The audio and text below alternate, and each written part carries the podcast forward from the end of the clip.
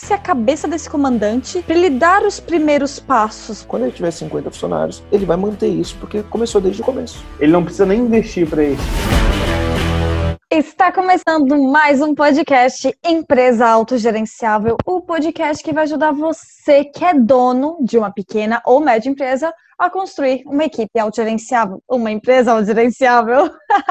o meu nome é Aline. O meu é João. E o meu nome é Marcelo Germano. Vamos nessa, sejam bem-vindos a mais um episódio aqui, o episódio 49, estamos quase chegando a um ano de podcast um sem ano. interromper. Uau. Vai ter festa, vai ter festa. Ai, tem que ter bolo, hein? Tem que ter bolo. Pede bolo do podcast, hein? Ó, quem gosta do nosso podcast tem que mandar aqui um bolinho no endereço aqui do EAG, tem um novo endereço. mandar um presente, eu quero... um bolo. Tem que mandar um presente. Eu, eu, tenho uma ideia, eu tenho uma ideia. Eita. Eu tenho uma ideia da gente fazer o podcast do número de um ano, o podcast de um ano. A gente faz aquele, aquela qualidade da transmissão, da imersão, né? Aí a gente já pega aquela câmera com transmissão Wi-Fi e a gente faz uma festa, a gente faz uma festa lá na minha casa, lá na praia, a gente faz uma festa e o podcast é na festa. Todo mundo com o microfone de lapela, é uma comemoração. a Camila tá sabendo legal. desse budget infinito, Marcelo. Cara, eu acho que vai ser demais fazer o podcast de um ano assim, hein? O que, que você acha? Já é comemoração, podcast, a gente entrega um ah, conteúdo eu... muito massa, né? E, e faz ao vivo ainda, cara, ao vivo. E a gente podia falar de algum assunto meio que proibido, proibido. Comemoração, a gente podia falar de como comemorar, a gente não vai estar comemorando. Vamos escolher, é verdade, vamos escolher. como Acho que a gente podia fazer uma, votação. Ai, meu Deus, nossa. calma, Puta, calma. votação, podcast Bom, de um ano. Vamos lá, enquanto a gente não gente, decide que vai ser o podcast de um ano, a gente vai vamos decidir lá. qual vai ser o podcast de hoje. Hoje nós vamos falar com um comandante que ele tem de 5 a 10 funcionários. É exclusivo para você que tem de 5 a 10 funcionários. É possível esse comandante ter uma equipe autogerenciável? É possível? É possível. E é o seguinte, e é o seguinte, ele tem que entender quais são os fundamentos. Né? Para um cara que tem de 5 a 10 funcionários fazer aquilo ser possível, ele tem que entender alguns fundamentos, tá? Uh, e provavelmente quem está acompanhando esse podcast já ouviu outros podcasts, a pessoa já sabe quais são os, os fundamentos, né? Uhum. Já sabe quais são os fundamentos. Então, os fundamentos precisam ser respeitados. E se ele seguir os fundamentos com 5 a 10 funcionários, ele vai ter uma estrutura forte, uma base sólida, para quando ele crescer, a empresa manter isso, né? Não se perder ao longo do tempo, porque conforme a empresa vai crescendo, vão entrando mais pessoas, vão existindo outras dinâmicas, vão existindo outras dinâmicas. Então, se ele já prepara isso na base, conforme as outras dinâmicas forem surgindo, vai ser muito melhor para ele, porque os fundamentos foram respeitados. É possível sim. Ô Marcelo, Fala, olha só. Antes de mais nada, conta pra gente o que é uma equipe autogerenciável. Eu sei que a gente já comentou isso em outros podcasts, mas relembra o pessoal, o que é uma equipe autogerenciável na tua visão, no que a gente fala, no que a gente entrega? Para a gente falar de uma forma simples e prática e sem muita enrolação, uma equipe autogerenciável a equipe que, quando chega na segunda-feira, sabe o que precisa fazer durante aquela semana, e quando hum. chega na sexta-feira, a equipe fez. A equipe entrega, né? assim.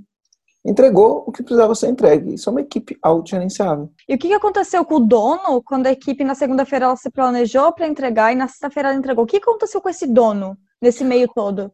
Nesse meio todo, o dono, o dono direcionou os planos para onde ele quer chegar, ele pensou no crescimento da empresa, ele desenvolveu os relacionamentos que ele deveria fazer, ele gastou um pouquinho de sola de sapato fazendo walk the talk, né? O que, que é o walk the talk? Não dá para ficar usando esses termos em inglês, né? A gente traduziu isso para gastar sola de sapato. Fez um a um com um colaborador, alinhou uma expectativa com outro colaborador, né? Para entender como que estava é, as coisas, olhou as metas, planejou, né? Olhou o, o fluxo de caixa, olhou os indicadores, tá? E tomou decisões decisões duras de serem tomadas, mas decisões importantes para ir para o próximo nível. Então, ele focou no crescimento da empresa no final dessa semana. Ele tem certeza de que a empresa vale mais no final da semana do que quando começou a semana, de uma maneira simples e prática. Legal, Isso não quer dizer que ele não fez nada, não quer dizer que ele estava na praia, né? Hum. Podia até estar, tá, podia estar de férias, né? Mas, papel né? de dono. Ele fez o papel de dono, fez Exato. o que a empresa precisa para ela crescer. Direcionou, pensou nas pessoas, pensou quem é a próxima pessoa que eu vou contratar, o que, que eu espero dela, qual é a meta dessa próxima pessoa. Quando essa pessoa entrar, o que, que ela vai melhorar nos resultados dessa empresa, como ela vai fazer essa empresa chegar onde ela quer chegar? Quem é o cliente mais importante dessa empresa que hoje eu preciso dar uma atenção especial? Será que esse cliente pode gastar um pouco mais com a gente? Como será que os meus clientes estão se sentindo? Será que a minha empresa está entregando a promessa? E como eu faço para que essa promessa atinja mais pessoas? Né? Então, uhum. o dono está trabalhando nesse tipo de coisa, trabalhando o uhum. ponto estratégico, mas trabalhando também o walk the talk, que é uma palavra em inglês, né? que é gastar sola de sapato, está gastando um pouquinho de sola de sapato. Chega ali com a pessoa da equipe, treina a pessoa, conversa com a pessoa, alinha expectativa, corrige um problema, né? incentiva, mostra o plano, traça o plano, né? se certifica que as pessoas entenderam, vai visitar o cliente para entender qual é a necessidade do cliente, para entender se a empresa está resolvendo o problema do cliente ou não, está elaborando as propostas, se for uma empresa B2, B2B, está pensando, opa, como essa proposta pode ser mais vantajosa? Está né? Tá pensando no, no, time de marketing, está pensando no time de vendas, está pensando como eu faço para escalar o meu negócio, não só pensando, né? Está pensando, fazendo planos e executando os planos, né? Está realmente focado uhum. em fazer o negócio tracionar. Uhum. Perfeito, Marcelo. E uma coisa que é muito legal é que a gente tem até um vídeo lá, eu acho que esse vídeo ele é, sei lá, de maio ou junho do ano passado, era aqueles primeiros vídeos mais antigos que a gente até acabou gravando, eu e você, eu sentadinha, uma de frente, um de frente pro outro, e você fala sobre gastar solo de sapato, que ele é muito legal. Vou pedir para a Rai, para depois a Rai colocar na descrição aqui para o pessoal que não assistiu aquele vídeo, eu assisti aqui na descrição tanto do Spotify quanto aqui do YouTube, porque é um conteúdo bem legal onde você fala qual que é o benefício de o dono gastar a sola de sapato, né? E tem tudo a ver também com o livro de o livro execução, que a gente está fazendo o método Kumbuka aqui dentro do EAG também, do livro da execução, Sim. que é o dono da empresa uhum. e, a, e ver o que está acontecendo, né? Com fazer as perguntas certas. Enfim. Será que a gente tem as Exato. pessoas certas? Será que a gente tem os recursos certos? Será que a gente está entregando do jeito Exato. de se entregar? Será que a gente tem as capacidades para fazer do jeito que a gente deveria ter? E todas essas atividades que o Marcelo descreveu, né? É realmente, o, de fato, é o trabalho duro, né? Então, a gente não falou de trabalho burro, a gente falou de trabalho duro, que não é deixar de trabalhar, mas sim fazer o trabalho duro, que é fazer o que tem que ser feito, o papel do dono. Mas, Marcelo, já que a gente está entrando nesse assunto, é, focado em empresas de 5 a 10 funcionários, se eles podem ou não ter uma empresa autogerenciável. Você já falou que sim, que eles podem ter uma equipe autogerenciável. Mas a partir de quantos funcionários um comandante ele já pode ter uma empresa autogerenciável? Na tua visão, conta pra então, gente. Assim, quando eu tenho uma empresa, eu sou eu presa, né? Eu não tenho equipe, então não dá para montar uma equipe. Eu presa, eu comigo mesmo, a gente não forma uma equipe, né? Ah, é possível formar uma equipe de três pessoas? Sim, é, é possível formar uma equipe de três pessoas né, eu e mais duas pessoas, uma equipe de três pessoas, né?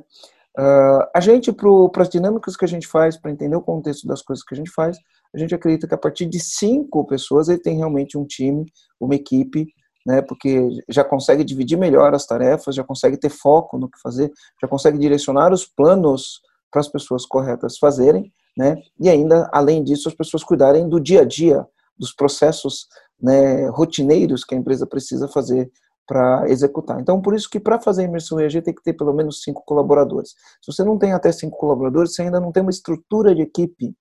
Não que não dá para o momento zero você começar com os princípios, não. Sim, dá para a partir do momento zero você já começar com uma mentalidade, com uma mentalidade, né, de montar uma equipe autogerenciável. Sim, mas para você trabalhar efetivamente com a equipe, as pessoas têm que estar lá, você lida, porque você fala com as pessoas, você é, determina planos, metas e ações que as pessoas executam, e você é o líder que incentiva as pessoas a fazer, que contrata as pessoas para fazer, que motiva as pessoas a fazer, que treina, desenvolve, que faz coaching, né? Você é o líder que mostra como fazer e que mostra qual é a cultura, quais os comportamentos aceitáveis e não aceitáveis. Né? Se você não tem ninguém na equipe, você não tem como fazer isso. Quando você tem cinco pessoas na equipe, acima de cinco pessoas, você já consegue mostrar isso. Né? E, eu, eu gosto de dizer o seguinte, é mais fácil quando você tem de de 5 a 10, você fazer isso desde o comecinho. Eu tô com 5, cara, já começo a trabalhar isso, já começo a fazer os alinhamentos com as pessoas, ter as conversas, ter meu organograma, ter meu RCF, as definições do que cada um fazer, os processos do que as pessoas têm que executar, aquela, aquele dedo no pulso desde o começo, sabe? Dedo no pulso uhum. da operação né? Sim. Já põe todo mundo nessa cultura de cultura voltada para o resultado, cultura voltada para o atendimento do cliente, cultura voltada para excelência, cultura voltada para agilidade, seja lá qual for o, o, o, viés da sua cultura, né? Porque o viés da cultura depende do dono, né? Não tem o certo ou errado. O viés da cultura depende do dono. A empresa é um reflexo do dono. E aí você já, com cinco pessoas, dez pessoas, você consegue montar uma boa estrutura. Por quê? Porque uma vez que você monta uma boa estrutura, que essas pessoas estão fortes, o que vai acontecendo é, quando começa a vir novas pessoas para o time, novas pessoas começam a vir com novas visões do mundo, com novas suposições do que é certo e do que é errado. E a pior coisa que pode acontecer com uma empresa é chegar pessoas com suposições erradas sobre o trabalho, com suposições erradas sobre o que é certo e se você está forte num time de 5 a 10 pessoas, depois de 10 pessoas, conforme chegar pessoas com suposições erradas, primeiro que você tem um processo seletivo para não chegar a essas pessoas. Mas vai que, né? Vai que passa. Um time estruturado com 5 a 10 pessoas, essas pessoas que chegam com suposições erradas não se criam. Tá? Porque Oi, porque a cultura não, é forte. A cultura é forte. Um, um dos pilares da equipe autogerenciável é a cultura. A cultura é forte. E você impede que novas pessoas chegam e contaminem o ambiente da empresa. Porque as chances são que as pessoas vão chegar com suposições erradas e vão contaminar o ambiente da empresa. Então você tá. Só para ver se eu entendi certo o que você está falando. Você está dizendo que é mais fácil, teoricamente, você construir uma equipe autogerenciável quando você tem entre 5 e 10 funcionários? Não, não foi exatamente isso que eu quis dizer, apesar não? de então ter tá. parecido isso. Eu quis dizer que quando você constrói uma empresa, que você tem uma equipe autogerenciável com 5 entre 10 funcionários, conforme você vai crescendo, se isso está construído, dificilmente entram, entram pessoas que desvirtuem aquilo que você construiu.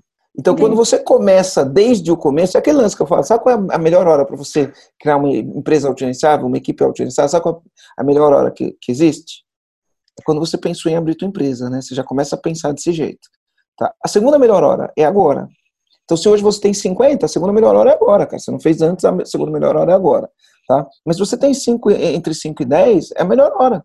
Por quê? Não dá para você cuidar disso quando você tiver 20. Porque as pessoas ficam assim, quando eu tiver 200 funcionários eu faço isso. Cara, você não vai ter 200. Ou quando você tiver 200 vai ser um caos tão grande, cara, que você vai ficar louco. Melhor hora é agora, não é quando. As pessoas estão esperando o futuro. Quando eu tiver 20. Quando... Não. Cara, se você não fizer isso, você não vai chegar a 20. Ah, quando eu, eu tiver faturamento X, se você não fizer isso, você não vai ter o faturamento X. As pessoas não entregam, as pessoas não executam. A empresa uhum. depende de você, você corre atrás do rabo. A empresa depende de você, você corre atrás do rabo. Porque você está correndo atrás do rabo, os pratos estão caindo. Porque os pratos estão caindo e a tua empresa não cresce. Porque a tua empresa não cresce, não tem quando. Não tem mágica. Não tem quando.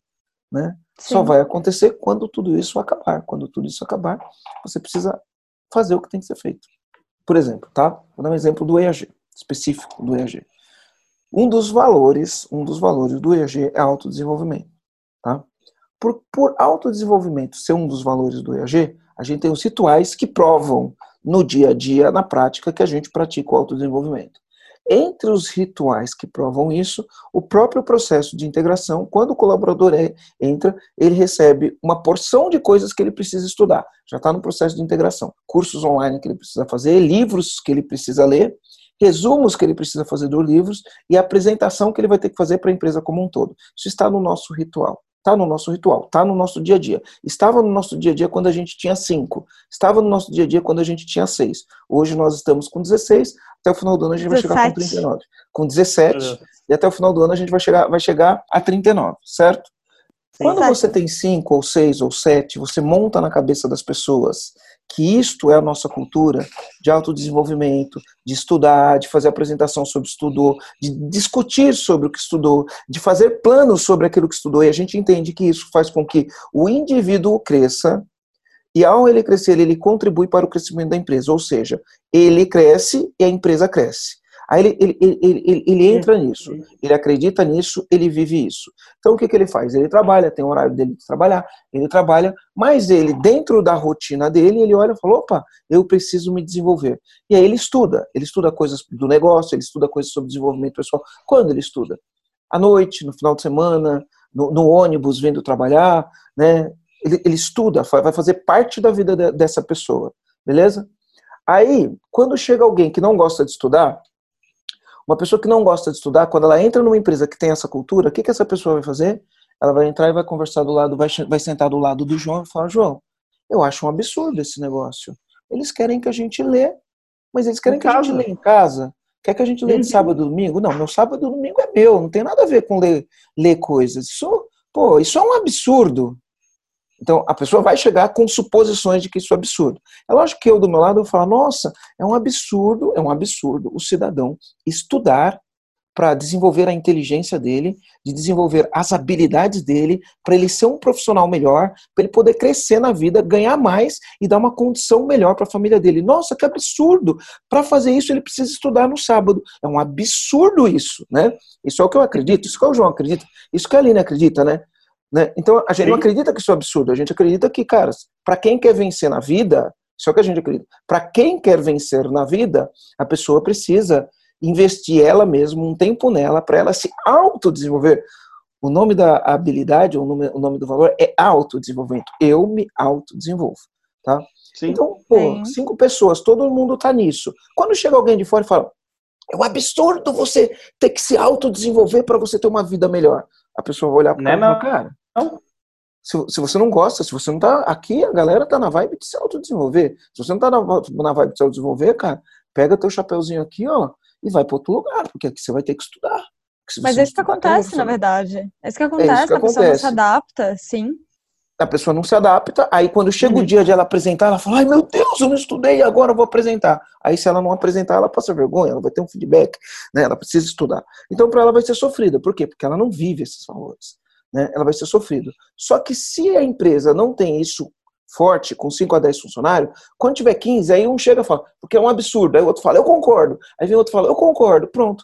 Aí você está remando de um lado, querendo ter pessoas que se desenvolvem, porque as pessoas que se desenvolvem, elas produzem, dão mais resultados, dão inovação e faz a empresa crescer. Você está de um lado fazendo isso, e do outro lado tem um monte de funcionário. Porque é um absurdo, porque onde já se viu ter que estudar. Aí, esses dias, um comandante mandou assim para mim, Marcelo, o que, que eu faço?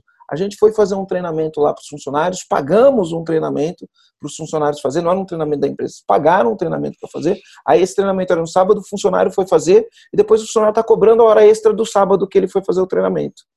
Ele falou: o que, que eu faço? Eu falei: cara, esse cara, né, esse cara ele não está adequado à sua cultura. Por quê? Porque qual que é a suposição dele? A suposição dele não é que ele está fazendo uma coisa para ele porque a vida dele vai ficar mais, mais melhor. A suposição dele ele é. foi obrigado. Eu fui obrigado aí e se eu fui obrigado aí, eu estou lá trabalhando. Se eu vou aproveitar esse curso, se eu vou prestar atenção, se eu vou me desenvolver, porque isso para mim, isso é o que menos importa. A percepção desse colaborador é, cara, eu fui obrigado aí, para mim isso é trabalho, então tem que pagar minha hora extra. Tem que pagar minha hora extra, tem que pagar minha passagem de ônibus, tem que pagar minha refeição.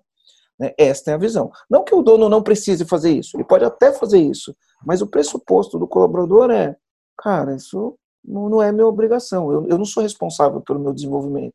Quem é responsável pelo meu desenvolvimento é a empresa. E como a empresa é responsável pelo meu desenvolvimento, a empresa tem que pagar, inclusive, para eu fazer um curso no que vai melhorar minha vida, a empresa tem que pagar, me pagar não só o curso, mas me pagar hora extra porque eu fiz o curso. Então, é, é, aí a gente chega num extremo, né? É, é, é por exemplo, metas. Metas. Olha só, metas, né? Na nossa empresa a gente tem uma cultura de meta, certo? Sim. Nem todas as pessoas têm uma cultura de meta. Se você tem entre 5 e 10 funcionários e você tem uma cultura de meta, você entende que a empresa crescer tem que bater meta, tem que ter energia, tem que comemorar, que a meta desenvolve, que o desafio desenvolve as pessoas, que na hora que você faz uma venda você bate um sininho, que na hora que você faz um agendamento você bate no sininho, todo mundo levanta a mão, que na hora que você bate, faz um happy hour, todo mundo comemora. Isso é cultura da empresa. Né, da equipe que está focada na meta, focada no resultado, olha a meta todo dia. Aí chega uma pessoa que não acredita em meta pessoa vai chegar na empresa e vai falar: não, esse negócio de meta, cara, isso negócio de meta não é bom. Esse negócio de meta é uma exploração, porque meta é um negócio malicioso do capitalismo, é exigir, é esfolar, é, é tratar mal as pessoas. Aí ela começa a não, porque onde já se viu é um absurdo estabelecer meta, é um absurdo a gente ter que bater meta. Não, vamos reclamar, essa meta está impossível. Aí a pessoa vai, chega né, e começa a contaminar as pessoas. Como ela tem uma falsa suposição do que é meta, né, pelo menos de acordo com a cultura da empresa que tem meta, porque a pessoa Sim. que não gosta de meta, ela vai ter que trabalhar numa empresa que tem uma cultura de não ter meta. Tá? Ela não pode entrar numa empresa que tem uma cultura de ter meta. Então essa pessoa vai entrar e vai, vai falar isso. Se a cultura está forte desde o princípio, esses funcionários falam, cara, o que você está falando não tem nada a ver, cara.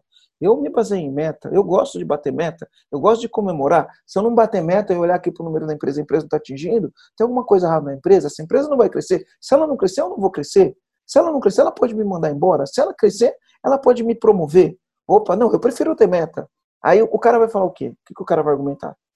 Não, a empresa tem que crescer sem bater meta e tem que promover a gente. É isso que o cara vai falar? Então o cara não tem argumentos. Né? Então, ou o cara ele se adequa a isso, ou ele vai procurar uma empresa que não tem metas. Né? Mas, Marcelo, deixa eu te perguntar uma coisa. Para esse comandante aí que está ouvindo, ouvir essa história com relação ao valor da empresa e tudo mais, que é com relação à cultura, né? Dando mais é do que a cultura que você quer que tenha para sua empresa para você atrair as pessoas certas qual que é a, a, a, cabeça do comandante? Assim, que, como é que tem que ser a cabeça desse comandante para ele dar os primeiros passos para construir uma equipe gerenciável? Esse dono de empresa que, tá, que já tem cinco funcionários, ele tem entre cinco e dez funcionários agora. Qual que é a cabeça que ele tem que ter para fazer isso, Marcelo? Vamos lá. Entenda que isto é o que eu acredito, tá? É o que eu acredito. Bom, o que acredito. tu acredita te trouxe onde você está hoje, né? Eu acredito Isso. que os comandantes querem ouvir. É. O que eu acredito é, a primeira coisa, o cara tem que ter clareza. Né? Clareza, o Vinícius Possebon, no meu aniversário, ele mandou assim para mim, Marcelo, eu desejo no teu aniversário que você tenha clareza. É a única coisa que eu te desejo. Porque se você tiver clareza, você toma as melhores decisões no negócio. Se você tiver clareza, você toma as melhores decisões sobre a sua alimentação. Se você tiver clareza, você toma as melhores decisões sobre se você vai fazer exercício ou não. Se você tiver clareza, você toma as melhores decisões sobre os relacionamentos que você faz. Se você tiver clareza, você toma as melhores decisões sobre o que você faz com o seu dinheiro. Então, se você tiver clareza, você vai ter saúde, vai ter sucesso, vai ter paz. Então, eu desejo para você muita clareza. Então, um dono de empresa, a primeira coisa que tem que ter na cabeça Muito dele é clareza. Né? Muito bom isso, né? Primeira coisa que tem que ter na cabeça do dono da empresa é clareza. Clareza do quê? Clareza de onde eu quero chegar. Onde eu quero chegar com essa empresa? Qual é a empresa que eu estou crescendo? Tem que ter clareza na cabeça dele. Ele tem que ter clareza do quem é o cliente que ele atende. É qualquer um, não é? Né? Qual a idade do cliente? Tem que ter clareza. Quem é o cliente? Como eu melhoro a vida desse cliente? Ele tem que ter clareza do que, que ele quer que esse cliente pense, fale ou sinta toda vez que entrar em contato com o produto, com a marca, com o serviço. Tá? Ele tem que ter clareza quais são as prioridades desse ano. Eu tenho de 5 a 10 funcionários. Né? Eu tenho que ter clareza do que é possível fazer com 5 a 10 funcionários. Eu tenho que ter clareza né, de quais são as prioridades, porque como a minha equipe é reduzida, quais são as prioridades? Porque se eu tiver mil coisas para fazer, não faz nada. Então tem que ter prioridade, tem que ter foco. Qual é o foco das ações? Quais são os planos em que eu vou ter foco e ação? Eu tenho que ter clareza qual o tipo de comportamento que eu quero ter na minha empresa, que é aceitável, qual o tipo de comportamento que não é aceitável, quais são os valores que são da minha empresa. Quanto que eu quero faturar? Qual que é a minha meta de faturamento? Eu tenho que ter clareza do o que, que eu estou medindo, quais são os indicadores que eu estou olhando. Eu tenho que ter clareza de quais são os relacionamentos que eu estou desenvolvendo para levar minha empresa onde quer chegar. Eu tenho que ter na, na, na, cabeça a clareza de como eu desenvolvo as pessoas, onde eu vou buscar gente boa conforme eu crescer, né? onde eu vou buscar, o que, que eu vou buscar nessas pessoas para levar minha empresa para onde eu quero chegar. Cara, se você tem essa clareza com cinco funcionários, você vai longe, cara. Você vai longe, você vai longe, sabe? Então é isso, é isso que uhum. tem que estar na cabeça dele, clareza, né? Então ele tem esses caminhos da que eu falei. Você tem cinco a dez funcionários, tem clareza, aí assim, ó, você tem clareza dos papéis de cada um dos cinco funcionários que ele tem, do que cada um tem que fazer, cada um tem que executar, como ele vai ser medido, como esse funcionário uhum. vai ser executado, como que a gente vai comemorar as conquistas, como que eu vou ter as conversas difíceis com as pessoas? Se eu tenho esta clareza, cara, eu vou tocar o meu negócio. Vou uhum. direcionar minha empresa para onde ela precisa chegar. Eu, quando eu chego de manhã, eu tenho clareza do que eu preciso fazer. Quando começa a segunda-feira, eu tenho clareza do que aquela semana representa. Quando termina a semana, eu tenho clareza do que eu fiz, clareza do que eu atingi, clareza do que eu não atingi, clareza do que eu preciso melhorar. Sempre, sempre executando no curto prazo, mas sendo direcionado pelo longo prazo. Porque você não chega no longo prazo se no dia a dia você falha nesse tipo de coisa. Então, a gente executa no curto prazo pensando no longo prazo. Né? E aí a vida dele é muito melhor. Quando ele tiver 15, 15 funcionários, a vida dele vai ser melhor. Quando ele tiver Sim. 30 funcionários, vai ser mais fácil manter isso. Quando ele tiver 50 funcionários, ele vai manter isso porque começou desde o começo. Desde quando era pequeno. Ô Marcelo, Agora que a gente falou um pouquinho sobre essa postura, sobre a cabeça que ele tem que ter, principalmente sobre a clareza, né? A clareza em todos os pontos. Quais são os obstáculos que esse empresário, esse comandante, ele pode ter no caminho dele? É, quais são os obstáculos que ele vai ter no caminho para alcançar tudo isso, para ter essa clareza? É, quando ele for realmente fizer o papel de comandante, como que ele pode superar, quais são e como que ele pode superar esses desafios que ele vai ele encontrar? Só perde, ele só perde para ele mesmo, João. Não perde para ninguém. A empresa Quem é um é responsabilidade, né? A empresa é um uhum. reflexo do dono. O dono só perde para ele mesmo. Ele perde para ele mesmo porque ele não estudou o que ele precisava estudar, ele perde para ele mesmo porque ele não contratou quem ele precisava contratar, ele contratou qualquer um, ele perde para ele mesmo porque ele não tem um processo de avaliação de pessoas, ele perde para ele mesmo porque ele não tem as conversas que ele precisa ter com as pessoas, ele só perde, ele perde para ele mesmo porque ele não sabe o que fazer. Então ele só perde para ele mesmo. O maior obstáculo é ele mesmo. Porque uhum. se ele uhum. tem clareza, se ele olha para esse tipo de coisa, ele toma as decisões e ele vai fazer. Ah, tá difícil encontrar gente boa. Entendo, tá difícil para você, tá difícil para mim, a música, né? Tá difícil para você, tá difícil para mim, né? É, tá difícil para todo mundo, cara. né? Não fica pensando, ah, a vida do Marcelo é mais fácil, porque o Marcelo tem a barba branca. Cara, não tem nada a ver. Então é isso, ele só vai perder para ele, ele mesmo. O maior obstáculo é ele mesmo. A empresa é um reflexo do dono. Uhum. E a responsabilidade é dele, né? Mas, Sim, mas Marcelo, daí a gente comentou, você falou ali de contratar, é difícil de encontrar as pessoas boas e tal. No, pod, no podcast 5, né, a gente falou sobre como encontrar a pessoa certa, e também teve um podcast que a gente falou ex exatamente isso que você disse, de, pô, falta mão de obra qualificada. Como que eu encontro mão de obra qualificada, né? No podcast 34 a gente falou também sobre isso. Esses dois podcasts, desses dois assuntos que você falou, tanto quanto é, tanto como contratar a pessoa certa, como encontrar essa pessoa e como contratar, quanto quando você tem que contratar alguém que você acredita que não tem mão de obra qualificada, a gente também falou. Então foi no podcast 5 e no podcast 34 a gente falou sobre esses dois tópicos, só para fazer esse, esse gancho aqui. Legal. Não foi no 10 ali? Não, foi no 5, eu vim conferir. Ah, tá. e na colinha tava o 10, assim, ué? Mas, então, é que então o tá. 10 a gente fala da contratação bala de prata. Hum, que daí é interessante. É, fica, é complementar, fica aí a dica também. É, a bala de prata é o dono, é a bala de Exatamente. prata. Exatamente. Fica aí a, a, o podcast e, também, a dica do podcast 10, que é a contratação bala e, de prata. E, e, é o seguinte, né? É, e, esse, essa postura vem através do conhecimento, através da capacitação.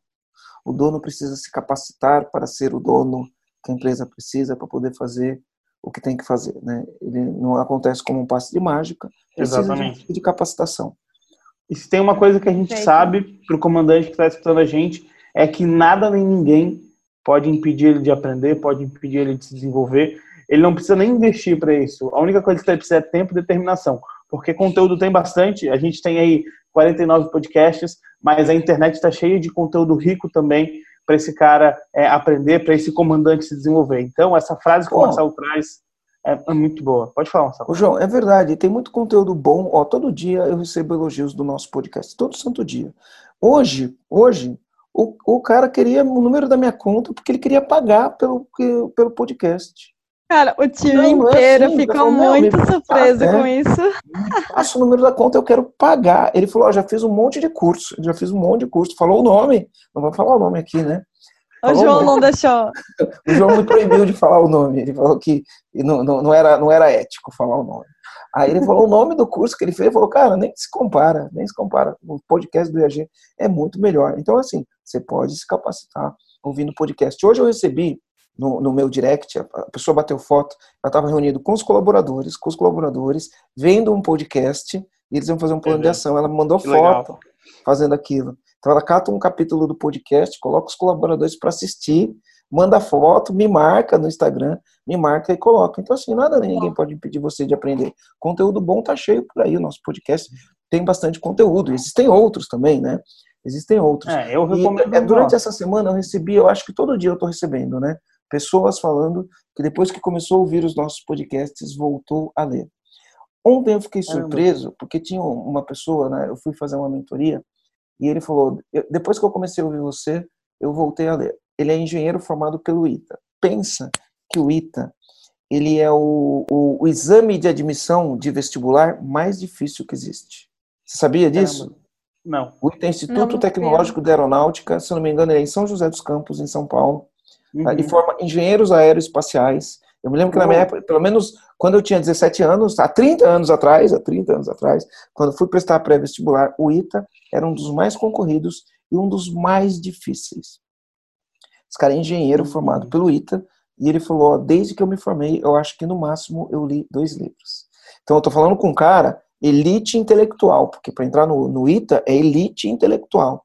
Desde que eu me formei, só li dois livros. Depois que eu comecei a ouvir o teu podcast, eu voltei a ler, e esse ano, esse ano eu já li seis livros, né? Caramba. Ele falou, ele já leu seis livros, quer dizer, durante 20 anos ele leu dois. Depois que ele começou a ouvir os podcasts, ele entendeu que nada nem ninguém pode impedir ele de aprender. Ele já leu seis livros. Então ele está se capacitando, está buscando conhecimento, está ouvindo os nossos podcasts, fez o nosso treinamento, veio para a mentoria comigo. Está se capacitando, está se capacitando para evoluir. Uhum, uhum. Marcelo, é, assim como, esses, como essas pessoas que trazem os comentários para você, é, o comandante que está escutando a gente ou assistindo, é, se esse conteúdo te ajudou também, dá um like, é, ajuda a gente, dá um like, compartilha esse conteúdo com outros comandantes, com outros empresários, tira um print aí da tela do seu celular, posta no Instagram, marca o Marcelo, arroba Marcelo Germano EG, deixa um, uma mensagem no direct do Marcelo, a gente adora receber os feedbacks, pra gente é muito importante, até para produzir novos conteúdos baseados naquilo que vocês têm como principal dor. Então, tira um print, dá um like, dá um gostei no YouTube e compartilha com, com os amigos empresários de vocês. E, e, realmente, se esse conteúdo te ajudou de alguma forma, contribui para a gente. Então, quero agradecer vocês, Aline e Marcelo. Foi um prazer inenarrável estar com vocês mais uma vez. Comandante. Que pena que acabou. Você... que pena que acabou. Mas falar, semana, que... Falar, semana que vem tem mais. Não, Marcelo, deu para ti hoje. Não, vai mais falar. Acabou. Comandante. Semana que vem tem mais. Tá semana que vem tem mais. Semana que vem tem mais. Toda quarta-feira, 18h41 no YouTube e no, no Spotify também. Semana que vem tem mais. Um abraço para todos vocês e fui! Valeu! Fui, comandantes!